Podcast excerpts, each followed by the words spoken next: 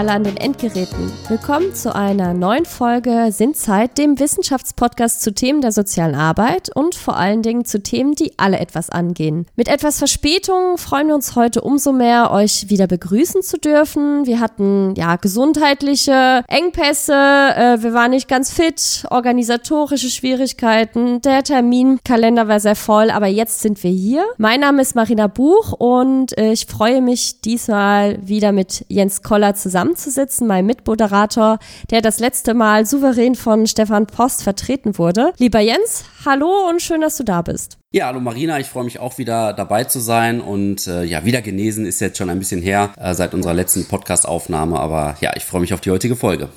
Ja, heute äh, wollen wir unseren Themenblock der Mensch als sexuelles Wesen abschließen. Wir haben in den letzten beiden Folgen über Sexualität und Behinderung gesprochen, vor allem aber unter dem Fokus der Ermöglichung von Sexualität statt Fremdbestimmung. Und wir haben über die Rolle der Pädagogik und Sexualität, also der Sexualpädagogik und dem sogenannten redseligen Tabu gesprochen. Also, weil man Tendenz hat, viel über Sexualität zu sprechen, aber doch nicht so richtig. Deswegen redseliges Tabu. Und heute sprechen wir über Sexualität im interreligiösen Kontext. Jens, magst du vielleicht dazu erstmal kurz was sagen? Ja, sehr gerne. Also wir möchten ja ähm, heute einen ja, Blick auf die Religion werfen. Ich setze das hier äh, in Anführungsstriche. Ähnlich wie Sexualität ist Religion ein Thema, das uns ja alle irgendwie berührt. Äh, weltweit bezeichnen sich circa zwei Drittel aller Menschen als gläubig, aber ja, ganz egal, ob aktiv, praktizierend oder nicht. Wir sind alle irgendwie religiös geprägt, weil wir in Gesellschaften aufgewachsen sind, die religiös geprägt sind. Also Religiosität spiegelt sich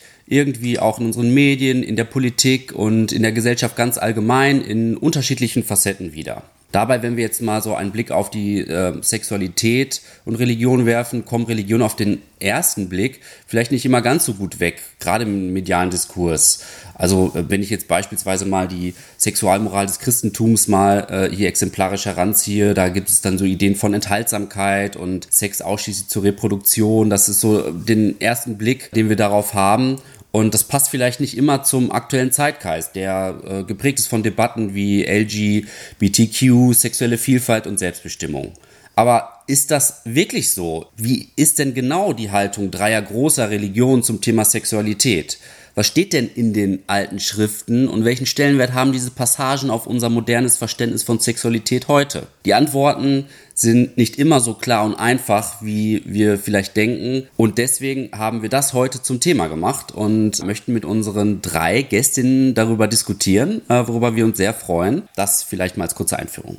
Genau, und du hast es ja schon erwähnt, äh, du hast von drei Religionen gesprochen. Da muss man natürlich auch nochmal spezifizieren. Wir sprechen heute vor allen Dingen aus Sicht ja, des Judentums, Christentums und des Islams. Und du hast es ja schon angedeutet, wir sind äh, sehr froh, drei tolle Gästinnen dabei zu haben und zum zweiten Mal eine Podcast-Crossover-Folge zu machen. Und wir haben die drei Stimmen, die drei Protagonistinnen des Podcasts 331, drei Frauen, drei Religionen, ein Thema zu uns eingeladen. Ich nenne die Namen Rebecca Rogowski, Maike Schöfer und Kybra Dalkelic. Herzlich willkommen, ihr drei. Mögt ihr euch kurz vorstellen? Kybra, fang doch einfach mal an. Ja, hallo, herzlichen Dank für die Einladung. Ich bin sehr froh, dass ich heute hier sein darf. Genau, ich bin Kybra, Kybra Daikilic, bin islamische Theologin und genau seit letztem Jahr haben wir dieses Podcast, das House of One, das interreligiöse Podcast und sprechen zu verschiedenen Themen.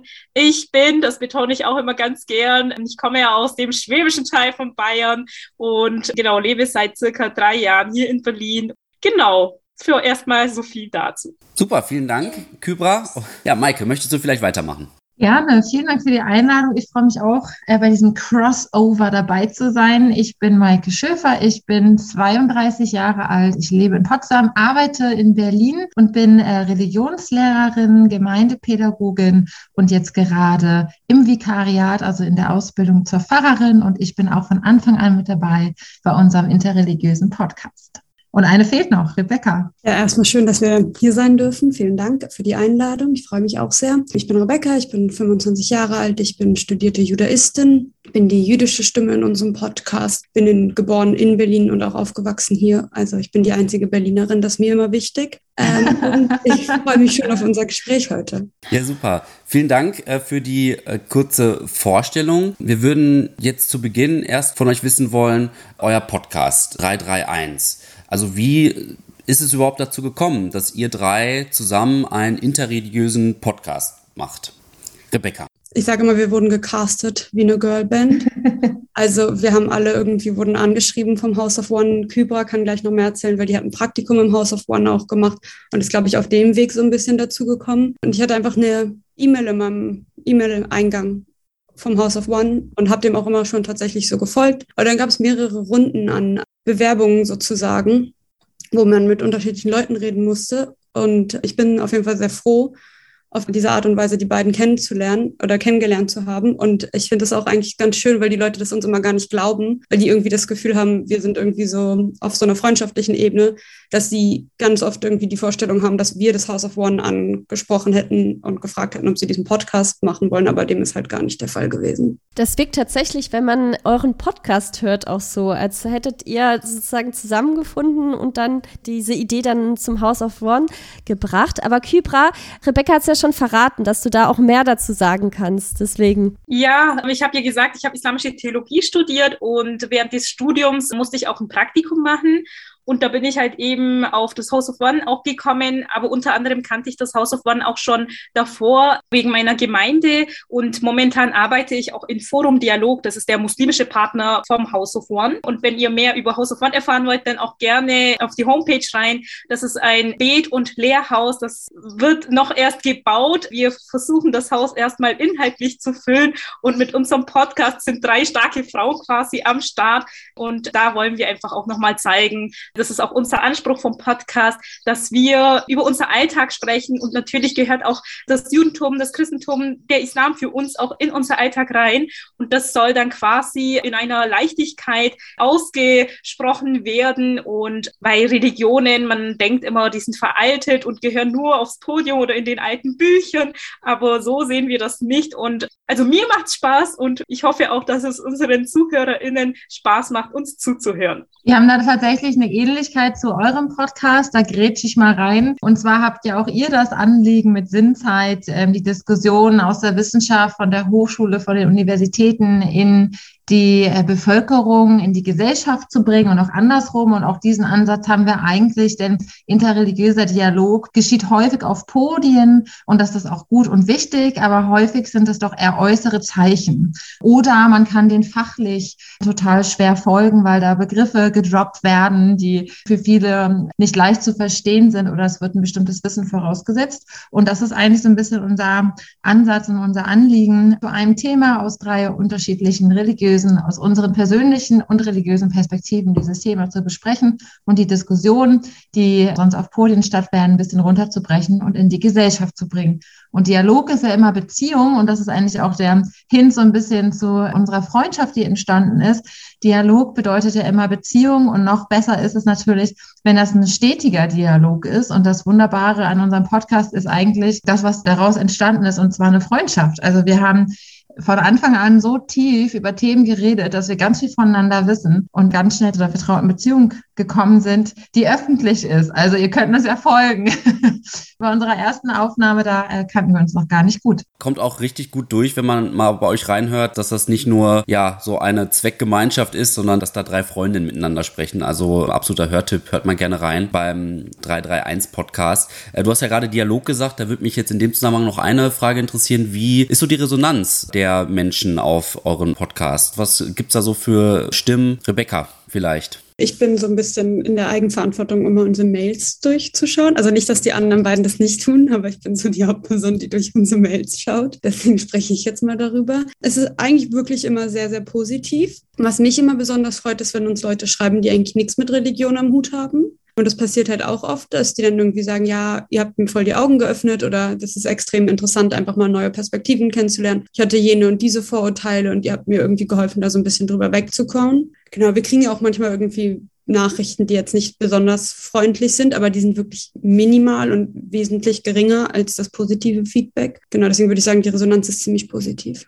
Und ihr sprecht ja auch durchaus über Themen, um das nochmal aufzugreifen, die auch durchaus schwierige Themen sind. Also ich habe jetzt die, das war die letzte oder vorletzte Folge, da geht es um das Thema Schwangerschaftsabbrüche, was ja auch durchaus ein ja schmerzhaftes, sehr persönliches Thema auch ist und sehr äh, moralisch aufgeladenes Thema. Und da auch nochmal Hut ab von mir in die Runde, auch schwierige Themen wirklich anzugehen, wo man auch durchaus angegriffen werden kann als Reaktion darauf, weil eben das so ein aufgeladenes Thema ist, was aber generell nicht oft genug platziert werden kann. Und ich denke, das ist ja auch bei uns in der Sinnzeit, wenn wir über Themen reden, ja, Sexualität und Behinderung, jetzt um das eine zu nehmen, was in unserem Blog war, das sind ja auch Themen, da schaut man immer ganz äh, gerne weg, behauptet, Menschen mit Behinderung haben keine sexuellen Bedürfnisse. Dem ist einfach nicht so. Das müssen wir auch hier nochmal stark betonen. Und da findet auch eine Verkindlichung der Bedürfnisse von Menschen mit Behinderung statt,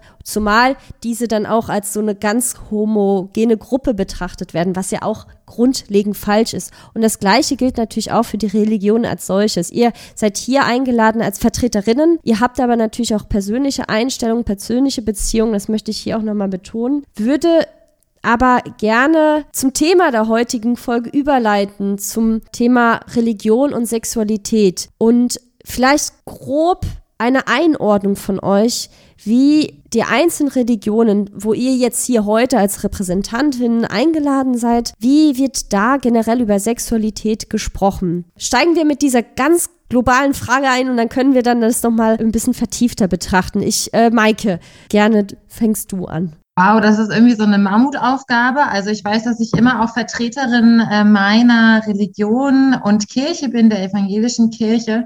Und trotzdem funktioniert unsere Kirche äh, nicht so, denn wir haben sehr unterschiedliche Haltungen und Meinungen, unterschiedliche Personen und der Glaube hat immer zu tun mit der Persönlichkeit. Und es gibt in meiner Kirche unterschiedliche Haltungen von liberal bis konservativ.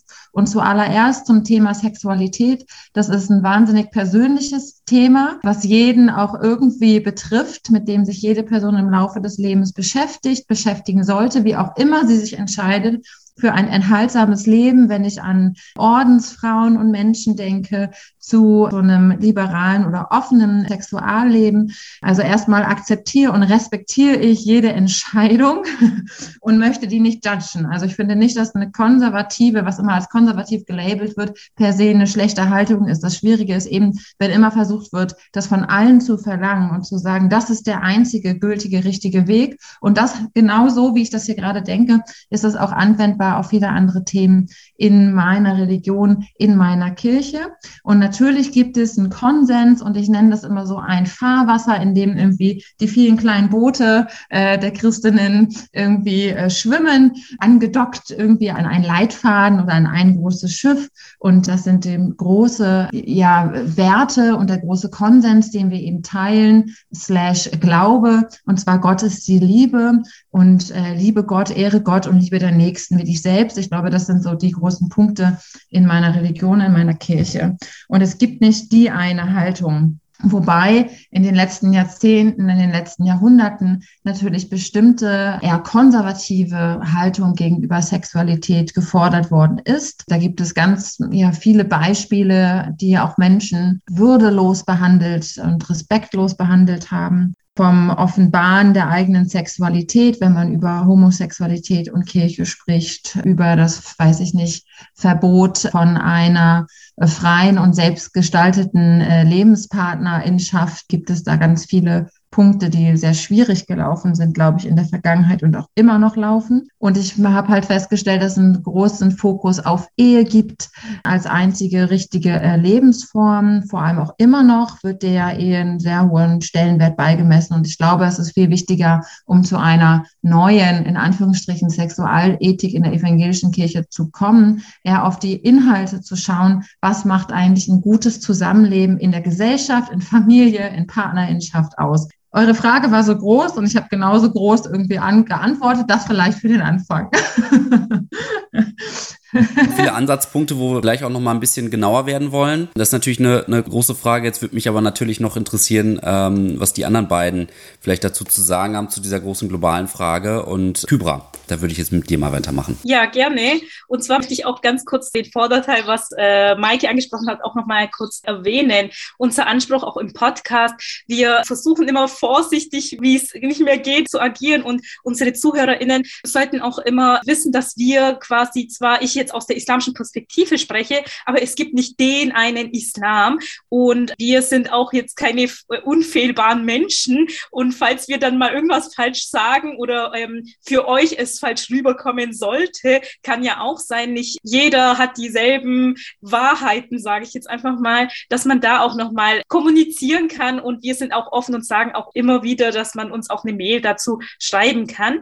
Sexualität spielt natürlich eine Rolle, weil Menschen, Sexualität ohne Menschen geht nicht. Und Gott hat uns quasi auch so erschaffen. Was aber ganz, ganz wichtig im Islam aus der aus islamischen Sicht ist, dass Sexualität zunächst einmal etwas sehr Privates ist. Heißt, ich sage es jetzt mal ganz äh, plopp, das, was im Schlafzimmer des einen passiert, hat die anderen Menschen nicht zu interessieren. Und das ist ganz, ganz wichtig. Es gibt natürlich gewisse, wie Mike jetzt auch erwähnt hat, ähm, Ehe, Beziehung, wie soll sie ausschauen, wie soll sie nicht ausschauen. Aber letzten Endes kommt es darauf an, was die Person oder wofür sich die Personen eben entscheiden, ähm, welches Leben sie leben wollen. Und diese Entscheidungsfreiheit hat ja schließlich der Mensch, der ja uns auch wiederum von Gott gegeben worden ist. Genau, und Eheprinzip ist natürlich sehr groß auch bei uns und sehr wichtig auch. Deswegen sind auch solche Sachen wie kein Sex vor der Ehe zum Beispiel immer noch ganz wichtig und präsent. Genau, aber letzten Endes, wie ich wiederhole mich eigentlich nur nochmal, kommt es auf die Person an, die sich an die Regeln in Anführungszeichen jetzt auch Gebote auch halten möchte oder nicht. Und ich als Kybra, als Individuum, habe da nichts zu sagen, nicht einzugreifen, wer wie leben möchte. Und auch in mein Leben darf niemand eingreifen. Und deswegen leben und leben lassen. Da werden wir auch nochmal drüber sprechen, den Unterschied zu sehen zwischen einerseits Religion in unterschiedlichen Sichtweisen, Ausrichtungen plus die persönliche Komponente auch und die Kulturen, in denen wir uns ja auch bewegen. Und das wird immer zu oft gemeinsam gedacht. Und ich glaube, da muss man auch einen Unterschied dann auch machen. Rebecca, ich wollte dich gar nicht unterbrechen, deswegen äh, mach gerne weiter, aber ich war jetzt gerade so mittendrin, was Kybra gesagt hat. Also genau, bei uns ist es ein bisschen anders, würde ich sagen, in dem Sinne von, dass Judentum aus einer Religionsperspektive, bei mir ist es ganz wichtig zu sagen, dass Judentum eine Ethnoreligion ist. Das heißt, ich kann jüdisch sein und nicht an Gott glauben, weil ich eben noch diese ethnische Zugehörigkeit auch habe und da auch nicht die Mitzvot, auf die ich gleich zu sprechen komme, befolgen. Also im Judentum aus, wie gesagt, religiöser Sicht gibt es diese eine Komponente sozusagen, die heißt Halacha. Halacha wird oft als jüdisches Religionsgesetz übersetzt und es kommt von dem hebräischen Wort oder der, dem Wort Stamm für das Wort gehen. Also es ist der Weg, der dein Leben sozusagen nicht vorgibt, aber dich leitet. Und innerhalb dieses Korpus sozusagen gibt es 613 Mitzvot, das sind Gebote, die entweder positiv sind, also du sollst tun etwas, oder negativ im Sinne von tue nicht. Eins von diesen Geboten ist auf jeden Fall Purevu, das heißt äh, sozusagen seid fruchtbar und mehret euch, was jetzt erstmal irgendwie den Anschein erwecken könnte, dass es im Judentum primär um Fortpflanzung geht und dem ist aber überhaupt nicht so. Ich muss natürlich sagen, dass das im traditionellen, was ich jetzt alles sage, ist traditionell gesehen in der, sozusagen in der Ehe. Aber zum Beispiel in der Ketuba, was das religiöse Heiratszertifikat sozusagen ist, wird festgelegt, dass der Mann die Frau sexuell befriedigen muss zum Beispiel. Es ist ein Grund, die Scheidung einzufordern, wenn dies nicht passiert. Es wird sogar, je nachdem, welcher Beruf ausgeführt wird, dann in diesen antiken Ketubot bestimmt, wie oft der Mann mit ihr Beischlaf haben will, aber auch nur zum Beispiel, und das wird dann auch im jüdischen Religionsgesetz thematisiert, wenn es Consent, also was, was wir heute Consent nennen würden, gibt. Also es muss auf jeden Fall auf Einvernehmlichkeit äh, beruhen. Und auch wenn es natürlich vielleicht in gewissen Zirkeln und in gewissen Strömungen eher tabuisiert ist, öffentlich über Sexualität zu reden, weil es eben auch dieses Konzept von, ich finde das deutsche Wort für Modesty immer nicht so schön, aber halt diese Idee, dass man irgendwie nicht zu öffentlich mit gewissen Sachen umgeht. Die gibt es natürlich, aber das jüdische Religionsgesetz, weil es halt Halacha, also das von, von Laufen kommt, wie ich schon gesagt habe, ist wirklich allumfassend und beschäftigt sich intensiv mit Sexualität und es ist überhaupt nicht verpönt oder irgendwie tabuisiert in dem Bereich. Also ich finde es super, super spannend, dass jetzt so Konzepte wie Consent, also Einvernehmlichkeit, die ja wirklich top aktuell sind gerade und immer wieder auch zu Recht laut thematisiert werden, ja da schon ja sich wiederfinden. Rebecca, ich würde da bei dir nochmal gerne nachhaken. Du hast ja jetzt gesagt, es gibt über 600 Gebote oder Dinge zu tun oder nicht zu tun. Gibt es da jetzt im Hinblick auf oder auch darüber hinaus im Hinblick auf Sexualität irgendwo Ambivalenzen, wo man jetzt sagen kann, hier ist jetzt so eine Dissonanz irgendwie in den Geboten, wo es nicht ganz klar ist, wo sich auch vielleicht schon länger die Menschen dran reiben, weil es eben so eine Ambivalenz gibt in den Aussagen? Ich würde sagen, eine Ambivalenz gibt es nicht wirklich. Was ich immer ganz interessant finde, ist zum Beispiel dieses Pro also dieses Seid fruchtbar und mehret euch, ist nur eine Mitzwa für den Mann und die Frau ist nicht verpflichtet, weil eben, und das hatten wir auch im Podcast zum Beispiel in unserer Abtreibungsfolge oder Schwangerschaftsabbruchfolge thematisiert, weil das Leben der Frau wichtiger ist. Also weil die Frau schon existiert, ist ihr Leben zu schützen. Und deswegen, weil halt schon in der Halacha auch gesehen wird, dass die Kindesgeburt für die Frau mit dem Tod enden kann, wird nur der Mann obligiert, sich zu vermehren, was ich ganz interessant finde, was bestimmt auch eher so patriarchale Elemente auch aufweist, sozusagen, dass der Samen weitergegeben werden muss, aber es geht halt auch um die Frau. Und sonst, diese Gebote sind halt eher sowas wie in dem Sinne dann Verbote für zum Beispiel Inzest. Auch nicht nur Inzest, sondern zum Beispiel auch, wenn dein Vater eine Frau gehabt hat und er sich von dir scheiden lässt, als männliches Kind darfst du diese Frau dann nicht mehr heiraten. Solche Sachen. Also da werden auch so soziologische Beziehungsebenen ausgelotet.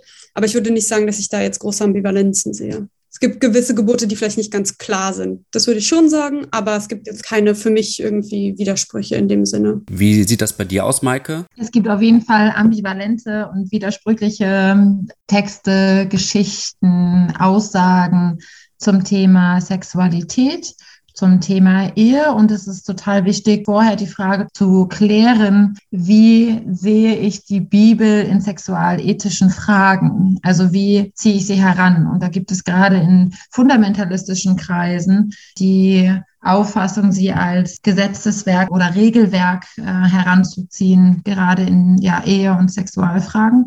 Und ich finde das schwierig, denn es gibt nicht die eine Haltung in der gesamten Bibel, sondern es ist ganz wichtig zu betonen, dass es ganz, ganz viele Bücher gibt, ganz, ganz viele Schriften, sehr viele Geschichten von unterschiedlichen AutorInnen zu unterschiedlichen Zeiten. Also die ist ja nicht mit einem Schlag auf einem Punkt entstanden, sondern über mehrere Jahrhunderte. Und das ist ganz wichtig zu betonen und zu wissen, auch in unterschiedlichen kulturellen Kreisen. Da haben sich Regierungsformen abgewechselt und abgelöst. Und das zu sehen als Gesamtes und dann zu wissen, dass es da unterschiedliche schon in der Bibel Fragen gibt, ist es vielleicht eher weniger hilfreich, sie heranzuziehen als Gesetzeswerk. Und ich würde aber sagen, dass die Erfahrungen, die Erlebnisse, die Geschichten zu sexualethischen, zu Familien- und Ehefragen eine gewinnbringend sein können, wenn man sie einbettet und weiß, woher sie stammen. Also wenn ich jetzt zum Beispiel das Feld der Ehe aufmache, die monogame romantische Liebesheirat gibt es ja in der Bibel gar nicht. Und gerade in fundamentalistischen Kreisen wird es ja hochgehalten und versucht mit der Bibel zu untermauern und zu belegen. Aber da muss man zum Beispiel wissen, auch zum Thema Sex vor der Ehe, dass es diese Zeit der Enthaltsamkeit zwischen Teenager und erster Heirat, und das fängt dann in sehr konservativen, fundamentalistischen Kreisen, ist eine Heirat in den Anfang 20er Jahren. Diese Zeit kommt gar nicht in der Bibel vor. Das heißt, junge Erwachsene waren gar nicht mit der sehr Enthaltsamkeit konfrontiert, in der der Körper und die Sexualität sich entwickelt. Das heißt, über diese Frage wurde da ähm, die kamen da nicht vor. Also es gab eigentlich nicht die Zeit der jungen Erwachsenen, sondern mit dem Kindesalter wurden Menschen verheiratet und das war dann bei, waren Mädchen mit 13, 14 und Jungen im Alter von 16 Jahren.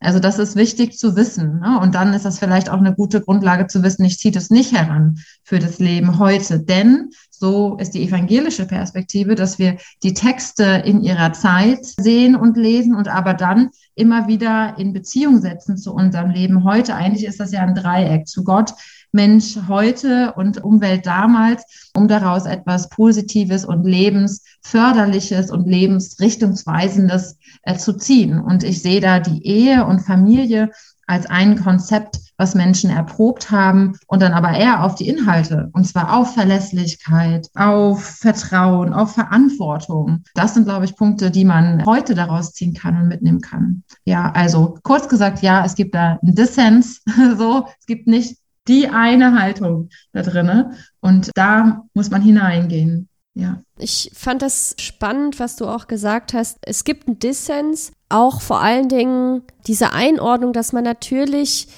diese Texte dann auch nicht eins zu eins auf unsere heutige Realität und Gesellschaft übertragen kann und sollte. Du hast ja das Beispiel auch genannt, eben früher wurde man sehr viel früher verheiratet. Ist ja, entspricht ja der heutigen Realität jetzt in unserer Gesellschaft dahingehend jetzt nicht dem Fall und ich glaube auch, Texte werden auch je nach Epoche, je nach philosophischer Ausrichtung oder je nach persönlicher Ausrichtung auch anders interpretiert. Und es gibt ja diese bekannte, ich, ich ziehe jetzt mal ein Beispiel, weil das so passend zu der Sexualität als solches ist, diese biblische Szene. Ich bin natürlich nicht ganz so versiert wie du wahrscheinlich, Mike, entschuldige, wenn ich das vielleicht nicht ganz richtig darstelle, aber diese Szene von Onan, wo er eben seinen Samen auf dem Boden vergießt. Und das wurde sozusagen dann auch als Sinnbild der Onanie, also der Masturbation genommen und dann daraufhin, dass Masturbation was Schlechtes ist, weil Gott daraufhin Onan umbringt. Und was hier paradox ist wiederum, weil es sich hier ja auch ganz konkret nicht auf Onanie bezogen hat, aber dieser Interpretationsansatz wurde dann genommen, dass Onanieren etwas Schlechtes ist, Masturbieren etwas Schlechtes ist. Aber dass es in dieser Geschichte eigentlich gar nicht darum ging. Und ich glaube, um das nochmal zu bekräftigen, was du auch gesagt hast, Maike, du kannst auch gerne ergänzen auch noch, wenn ich das vielleicht nicht ganz richtig dargestellt habe. Das fand ich jetzt auch nochmal wichtig zu betonen. Danke und da gleich zur Einordnung, dass Rebecca sich auch dazu äußern kann, denn it's part ähm, of äh, ihre Schriften auch natürlich.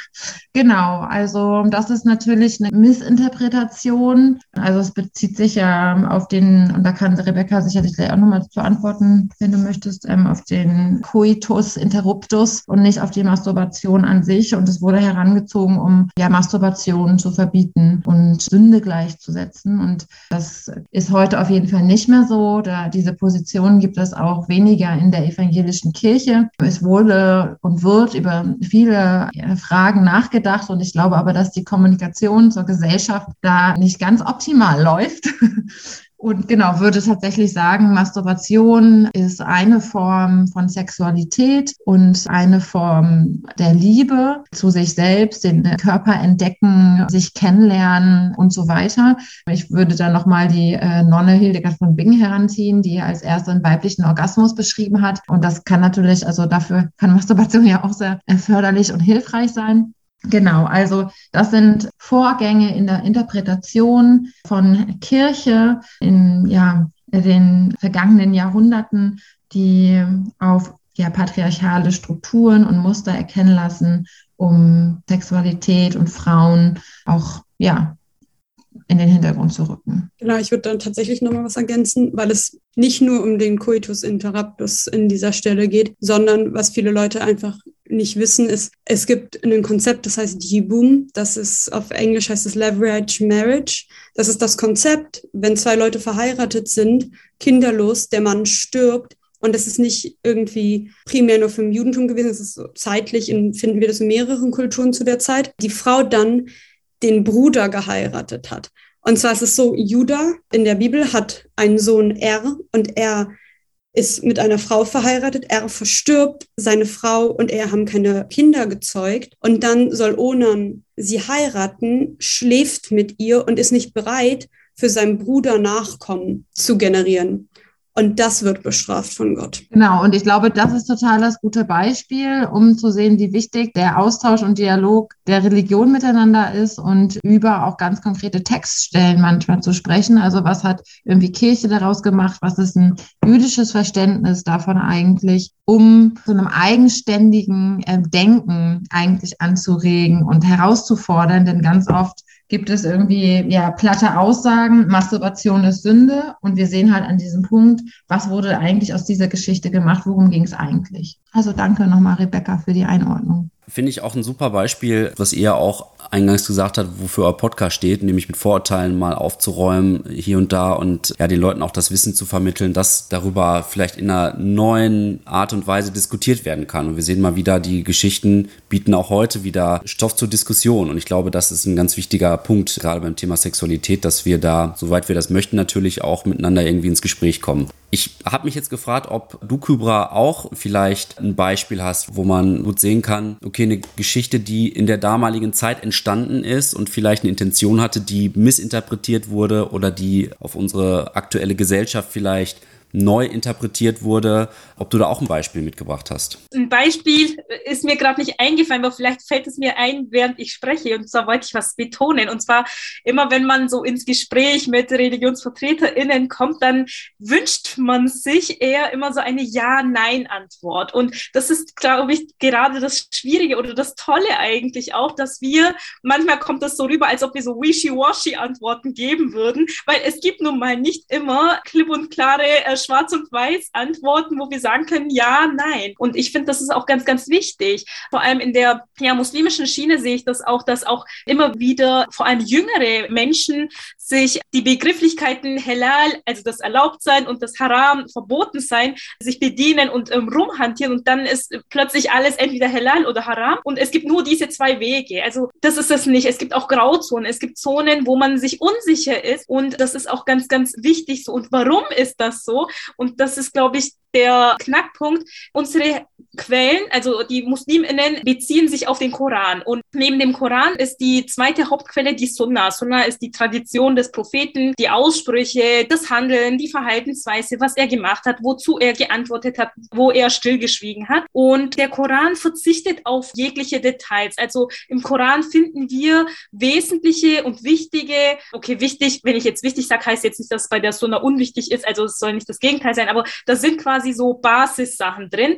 Und wenn ich jetzt alleine nur den Koran anschaue, dann verstehe ich manches auch gar nicht, weil es sich mir nicht erschließt. Deswegen holt man sich auch die zweite Quelle, die Sunna quasi heran, um quasi diese Verse auslegen zu können oder sich ein gesamtes Bild erschließen lassen zu können. Bezüglich Sexualität ist es eigentlich auch gar nicht anders. Es werden Sachen angeschnitten, es werden Sachen angedeutet, manchmal auch erwähnt, aber daraus kann man nicht immer Sachen in völliger Gänze sich erschließen lassen und sagen, okay, das ist verboten, das ist geboten. Und dazu nimmt man eben die Sunna. Wenn auch da nichts gefunden werden kann, dann ist die Vorgehensweise der Gelehrten, dass man quasi Vergleiche heranzieht. Gab es schon mal so ein Präzedenzfall und kann man die irgendwie vergleichen? Und wenn auch das ausfallen sollte, dann sollte man eben quasi schauen, okay, was ist die Grundhaltung von Koran und Sunna und wie können wir vorangehen? Und dann erschließt sich quasi eine Antwort. Und deswegen gibt es auch mehrere Antworten, weil eben dann verschiedene auch Wege entstehen.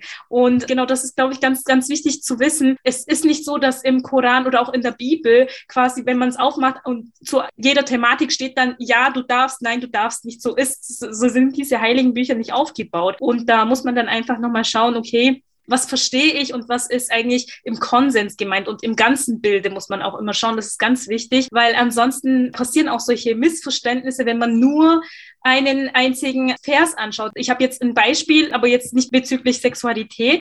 Viele Menschen kennen wahrscheinlich den Vers von leider der extremistischen Schiene, dass die quasi sich irgendwie darauf bestürzen, dass, dass Musliminnen dazu aufgefordert werden, Nicht-Musliminnen zu töten. Das war ein Vers in Kriegssituationen und allein dort ist das gültig. Das kann man nicht verallgemeinern. Aber wenn ich das jetzt nur daraus pieke und sage, okay, das nehme ich mir jetzt als Basis und gehe jetzt einfach mal raus. Also nein, das ist eine große Sünde, wenn man das außerhalb von diesen einer Situation quasi ausübt. Und so kann es quasi auch mit anderen Textpassagen schieflaufen. Deswegen muss man tatsächlich vorsichtig damit umgehen und am besten mehrere Meinungen einholen, weil jeder hat eine begrenzte ja, Sicht, jeder hat ein eigenes Fensterchen, sage ich jetzt mal. Und das ist ganz, ganz wichtig, dass man eben zusammenkommt und mal die Perspektiven wechseln kann und schauen kann, okay, so habe ich das gar nicht gesehen. Nette Perspektive oder hm, schön und gut, aber dem stimme ich nicht zu. Das ist ganz wichtig, aber das machen wir ja auch im Podcast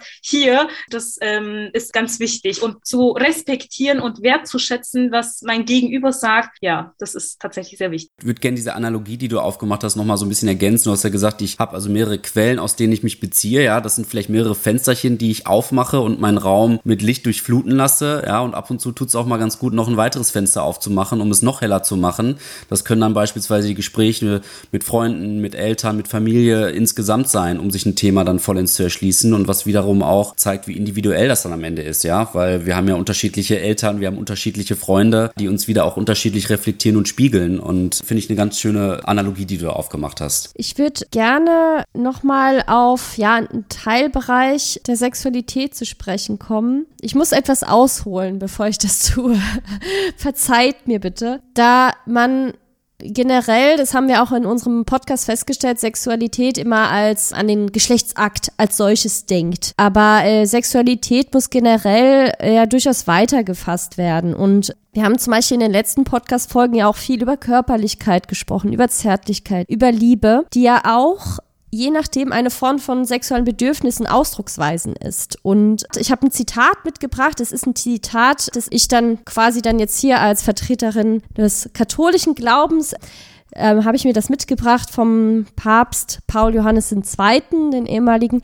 Wenn die menschliche Sexualität nicht als ein hoher, vom Schöpfer geschenkter Wert betrachtet wird, verliert auch der um des Himmelreiches willen geleistete Verzicht auf sie seine Bedeutung. Und ich möchte hier natürlich hier wird das Zolibat angesprochen. Ich möchte hier aber vor allen Dingen auf den ersten Teil des Zitats zu sprechen kommen. Wenn die menschliche Sexualität nicht als ein hoher, vom Schöpfer geschenkter Wert betrachtet wird, wo eigentlich auch nochmal deutlich wird, dass eben Sexualität nicht ausschließlich zur Reproduktion dient, sondern auch eine erfüllende Funktion hat. Und hier komme ich wieder zu dem, was ich sagen wollte, dass Sexualität eben allumfassend ist und Zärtlichkeit und Körperlichkeit auch bedeutet. Da würde mich tatsächlich eure Einstellung auch interessieren, beziehungsweise wie da vielleicht auch die Einordnung in den re jeweiligen Religionen auch sind, was Sexualität im weiteren Sinne auch angeht. Also nicht Sexualität als Akt, als Reproduktion, sondern Sexualität mit seinen Facetten, der Körperlichkeit, der Liebe, die man entgegenbringt. Und ja, ich fange einfach mit dir, Rebecca, an. Du hast das Wort bin mir nicht hundertprozentig sicher, dass ich genau verstanden habe, worauf du spezifisch hinaus möchtest. Ich fange einfach mal an. Und wenn du das Gefühl hast, ich schramme irgendwie am Thema vorbei, dann sag mir einfach Bescheid, okay? Gut, also da setze ich jetzt gerade ganz kurz mal so einen anderen Hut auf, den ich sozusagen habe und jetzt gar nicht so als Judaistin, sondern ich habe mich sehr viel mit Gender Studies auch auseinandergesetzt. Ich habe da keinen Abschluss drin, aber ich habe auch meine Abschlussarbeit zum Beispiel über homoerotische Lesarten im Talmud, das ist ein Teil unseres Textkorpus geschrieben, etc.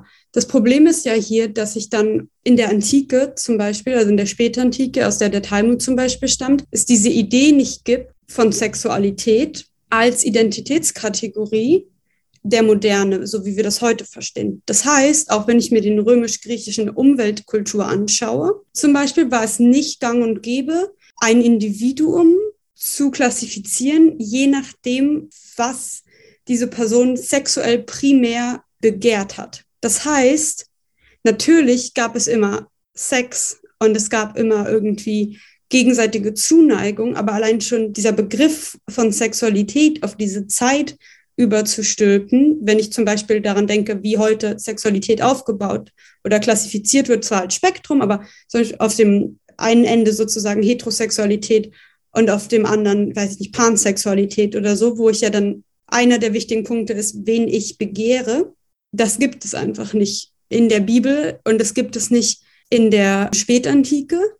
Und dann muss ich ja auch noch mal überlegen, diese Idee von romantischer Liebe zum Beispiel, wie Maike das auch eigentlich schon so ein bisschen erwähnt hat, wo sie darüber geredet hat, wann Leute verheiratet wurden und wie, auch eine relativ moderne ist oder beziehungsweise im Mittelalter zuerst über romantische Liebe gesprochen wird. Das heißt, es gibt zwar bestimmte Wörter, die wir irgendwie damit verwechseln, was wir dazu heute als moderne Menschen verstehen, aber historisch gesehen ist es nicht immer ratsam, das so überzustülpen auf diese Texte. Was nicht heißt, dass ich nicht gewisse Positionen zu bestimmten Dingen, die uns auch heute vertraut sind, weil die menschliche Erfahrung ja doch auch irgendwie was Allgemeines hat, anwenden kann. Aber ich würde da immer sehr, sehr vorsichtig sein. Also äh, tatsächlich hast du darauf geantwortet, worauf ich hinaus wollte. Es ging eben auch um dieses Spannungsfeld, das du jetzt einerseits aufgetan hast und auch gleichzeitig, dass eben Sexualität sehr viel mehr ist als Reproduktion, weil sie auch Ausdruck von Liebe sein kann, weil sie Ausdruck aus Zärtlichkeit sein kann. Und es kann auch durchaus,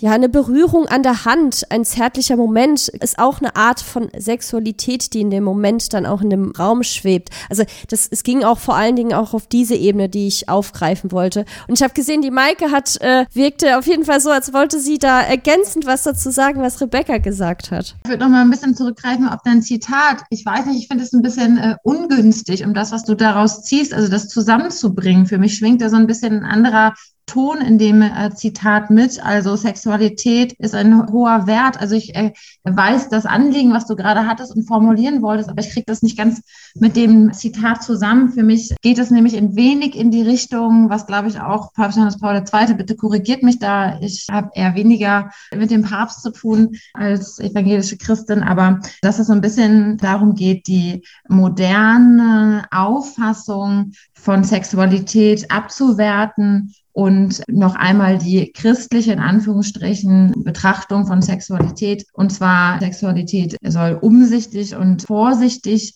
behandelt werden, was auch richtig ist, erst einmal. Aber ich habe da häufig auch gelesen, dass ja, der moderne Mensch möchte die Sexualmoral abschaffen und ihm sei alles egal und jeder könne mit jedem. Also auch das ist ja eine total oberflächliche Sichtweise auf Gesellschaft heute. Ich würde noch mal ein bisschen ausholen und sagen, es gibt drei, glaube ich, ähm, wie ich es in einem Vortrag mal gehört habe, drei tiefe Momente äh, des Menschen, drei tiefe, intime Fragen. Und das sind die Fragen nach Gott, nach Erotik und nach Tod. Und Erotik, Sexualität ist auch eine Form der Gottesbegegnung und Gotteserkenntnis. Und viele Menschen haben, nicht viele Menschen, einige Menschen hier in unserer Gesellschaft haben keine Orte mehr oder beschäftigen sich ähm, weniger mit Gott und mit Tod, das sage ich jetzt ganz vorsichtig, sondern haben nur noch über den Punkt Sexualität eine Verbindung zu, da ist noch mehr, da gibt es ein Geheimnis des Lebens, also durch verliebt sein, durch angerührt sein, durch bewegt sein, irgendwie so, ja, etwas Tieferes erkennen in einem Menschen und suchen deswegen vielleicht nach einem Umgang, nach einer anderen Form von Sexualität und Liebe und Beziehung. Und genau, ich würde da eher sagen, ja, dass Sexualität äh, vorsichtig behandelt werden sollte im Sinne von selbstbestimmt, gewaltfrei, immer im Konsens. Bildung zählt dazu. Woher soll ich wissen, was ich will, wenn ich gar nicht weiß, was es gibt? So, ja, woher soll ich wissen, ob ich frei bin, wenn ich gar nicht weiß, was meine Entscheidungsmöglichkeiten sind. So, also Bildung ist da ja auch ein total wichtiger Teil. Auch von Kirche, auch von äh, kirchlicher Seite, von gemeindlicher Seite, an Hochschulen wie ihr, an Universitäten. Jetzt habe ich ein bisschen den Faden verloren, aber irgendwie macht es in meinem Kopf Sinn, aber ich weiß nicht, ob es jetzt noch Sinn macht. Ja, ja, doch, doch, doch, hat Sinn gemacht. Okay. Uh. Achso, weil, jetzt wollte ich dazu kommen, also in der Mystik, ähm, das haben wir in unserem Podcast auch mal besprochen, ist ja Sexualität tatsächlich ein Ort der Gotteserkenntnis gewesen. Also auch Theologinnen, gerade auch feministische Theologinnen, beziehen sich auch häufig auf diesen Bereich der Mystik, auch im Mittelalter zum Beispiel, in dem äh, Sexualität tatsächlich der Ort war der Gotteserkenntnis und der Gottesbegegnung. Ja. Go for, also go for it. Danke auch nochmal. Ja, also was ich jetzt ganz schön fand, dass man sieht, äh, wir haben das jetzt auch dahingehend nicht vorbereitet. Ich habe das Zitat tatsächlich ganz anders gelesen und finde das auch sehr wertvoll, was du mir jetzt auch gesagt hast, weil es bei mir eher darum ging, dieses, wenn es Sexualität gibt und diese vom Schöpfer geschenkt ist, kann es ja auch nur was Gutes sein. Also ich wollte in diese Richtung gehen, dass, dass es eben nicht richtig ist, Sexualität als solches zu verpönen, weil sie Raum hat und weil sie in unserem Leben ist. Und Genau, wir haben ja einmal jetzt mit Rebecca gesprochen, mit Maike und mich würde jetzt auch tatsächlich Kybras Ansicht interessieren, die mich schon anlächelt und äh, mit den Hufen schart. Gerne Kybra. Ja, das ist immer so, ja, wenn wir zu viele Personen sind in einer Konversation, dann ist es natürlich so, dass man auch warten muss, aber das ist ja auch ganz okay.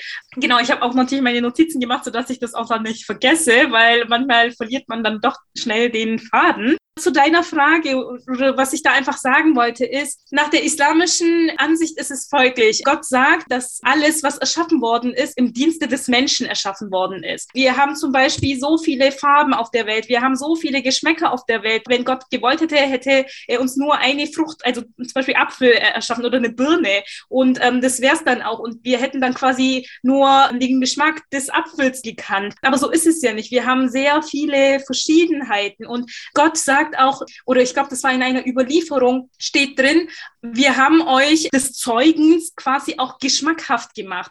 Also wenn es tatsächlich nur um Kinder produzieren gehen würde, so hätte es ja auch laufen können, aber dann ohne Spaß, ohne Lust, ohne Begierde, dass das dann quasi einfach nur so wie Essen und Trinken, wobei ich sagen würde, man kann ja auch nach Essen und Trinken Lust empfinden, aber Gott hat das quasi so gemacht, dass es geschmackhaft für die Menschen ist und dass da quasi auch mehr drin ist. Was ich auch ganz wichtig finde zu betonen, das hatten wir, glaube ich, auch in anderen kurzen Sätzen äh, vorhin gehört, und zwar die Befriedigung beider Seiten der PartnerInnen. Also es ist nicht so, okay, die eine Seite hat sich befriedigt, schön und gut, ähm, so soll es nicht sein. Auch da die Gleichberechtigung, dass beide Parteien quasi, Parteien hört sich jetzt auch so politisch an, beide Seiten quasi ja befriedigt aus diesem Akt rausgehen können. Und da nochmal eben zu sehen, ja, das sind halt quasi Gaben, Geschenke Gottes.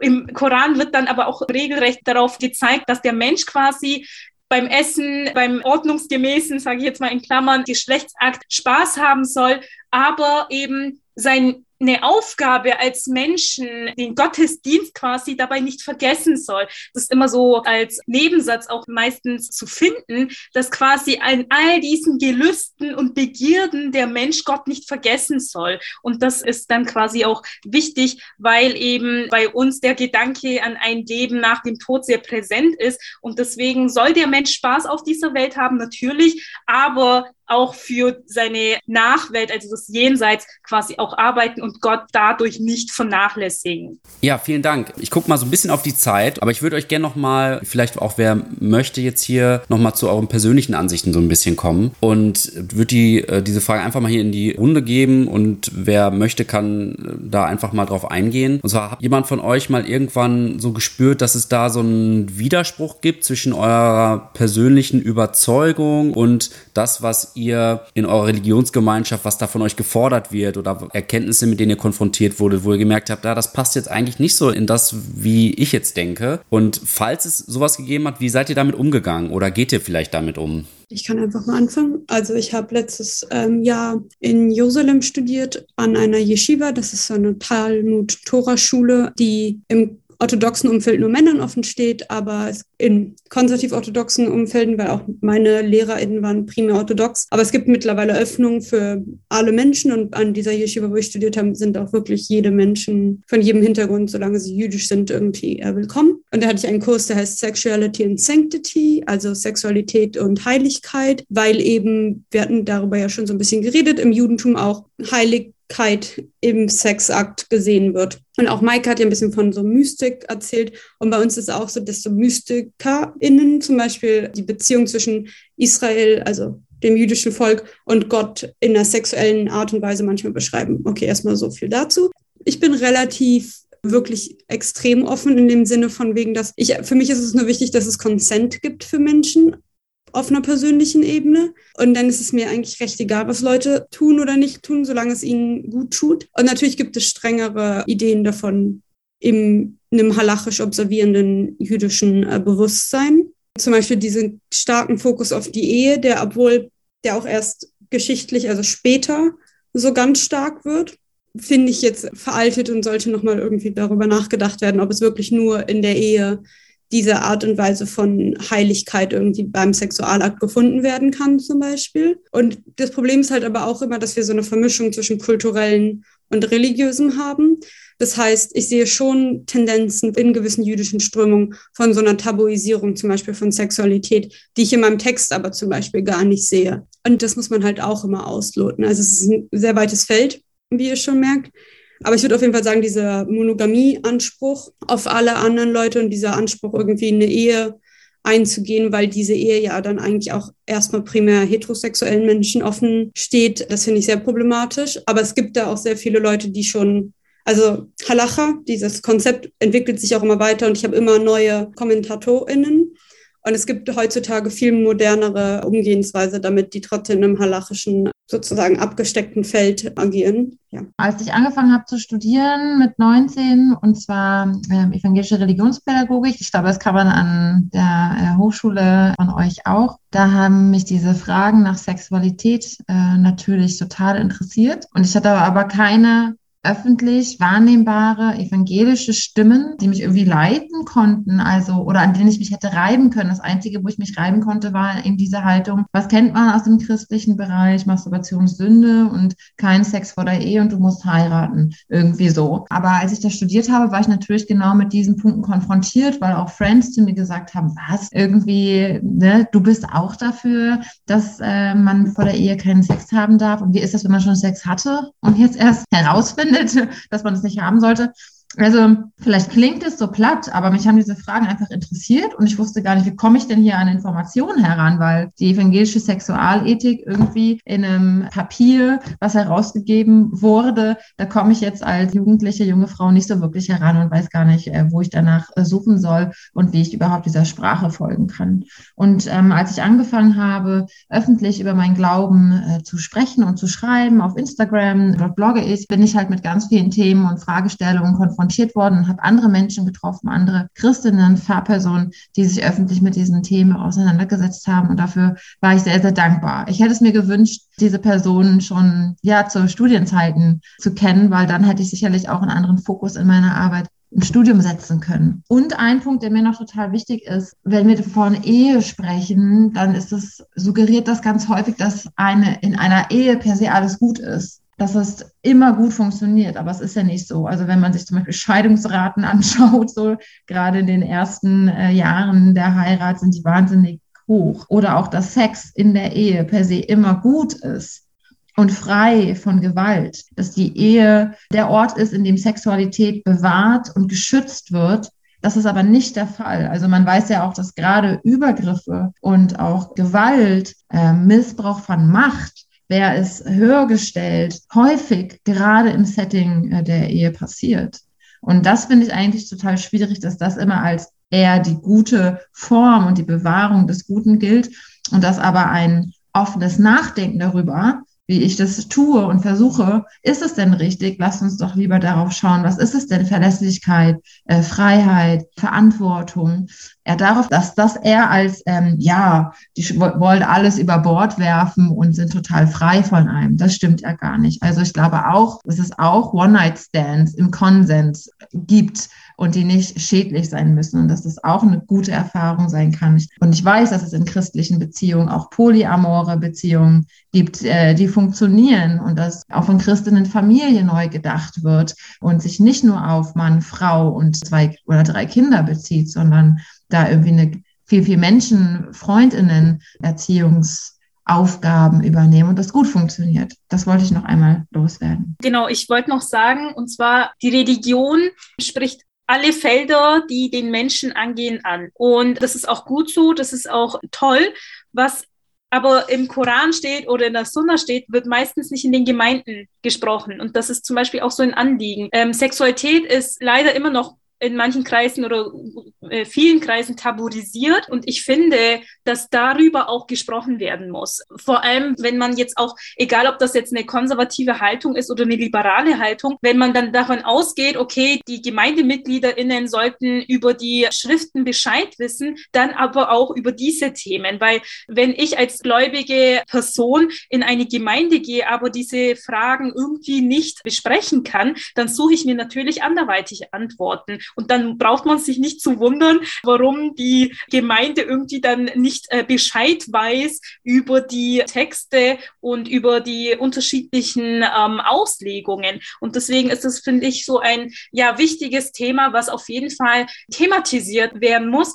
Allerdings in einer Art und Weise, so dass niemand in Verlegenheit gebracht wird. Wir hatten ja das auch am Anfang. Nicht jeder hat denselben Zugang zur Sexualität oder allein, dass man darüber sprechen kann. Und manche sind da auch sehr offen und manche sehr geschlossen, dass man da auch quasi respektvoll mit dem Gegenüber umgeht und schaut, okay, wo sind die Grenzen meiner und die Grenzen der anderen und dass man da einfach nochmal einfach rücksichtsvoll sich darüber austauschen kann und direkt irgendwie eine Haltung. Ich habe öfters gehört in meiner Realschulzeit, weil ich keinen festen Freund hatte oder eine Beziehung hatte, habe ich öfters gehört, ja, Kybra, du bist aber sehr verklemmt.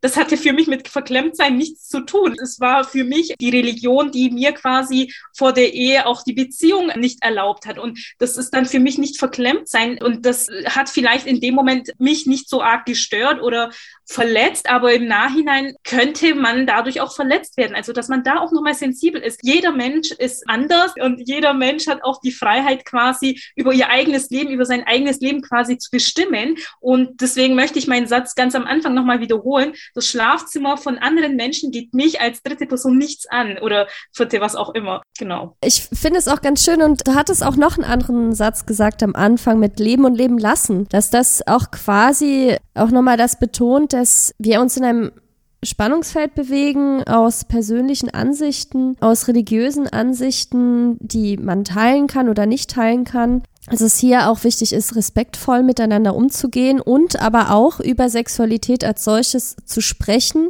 verschiedene Räume auch anzubieten, darüber zu sprechen. Also es muss Räume des Schutzes geben, wo man darüber sprechen kann. Es das ist individuell sehr unterschiedlich. Und da schließt sich tatsächlich auch so ein bisschen der Kreis zu unserer letzten Folge zur Sexualpädagogik, da wir hier auch gesagt haben, es gibt zu wenig Räume, um über Sexualität zu sprechen. Geschützte Räume oder größere Räume als solches. Und dass das Thema der Sexualität eben nicht, ich nenne das jetzt nochmal zum rätseligen Tabu werden soll, dass man einerseits eben nicht darüber spricht, aber irgendwie doch ständig darüber spricht, weil es doch so ein wichtiges Thema ist. Und das fand ich jetzt auch nochmal schön, dass wir hier diese unterschiedlichen Interpretations- und Sichtweisen vereint haben. Und ihr merkt es vielleicht an der Art, wie ich das hier so zusammenfasse. Wir bewegen uns zum Schluss, weil die Folge ist doch schon länger als gedacht geworden. Und ich komme zu unserer Abschlussfrage. Am Schluss einer jeden Podcast-Folge stellen wir die Frage nach dem Lieblingsmenschen. Und es geht darum, dass ihr uns einen Lieblingsmenschen nennt. Das kann eine fiktive literarische Person sein, eine künstlerische Person sein. Es kann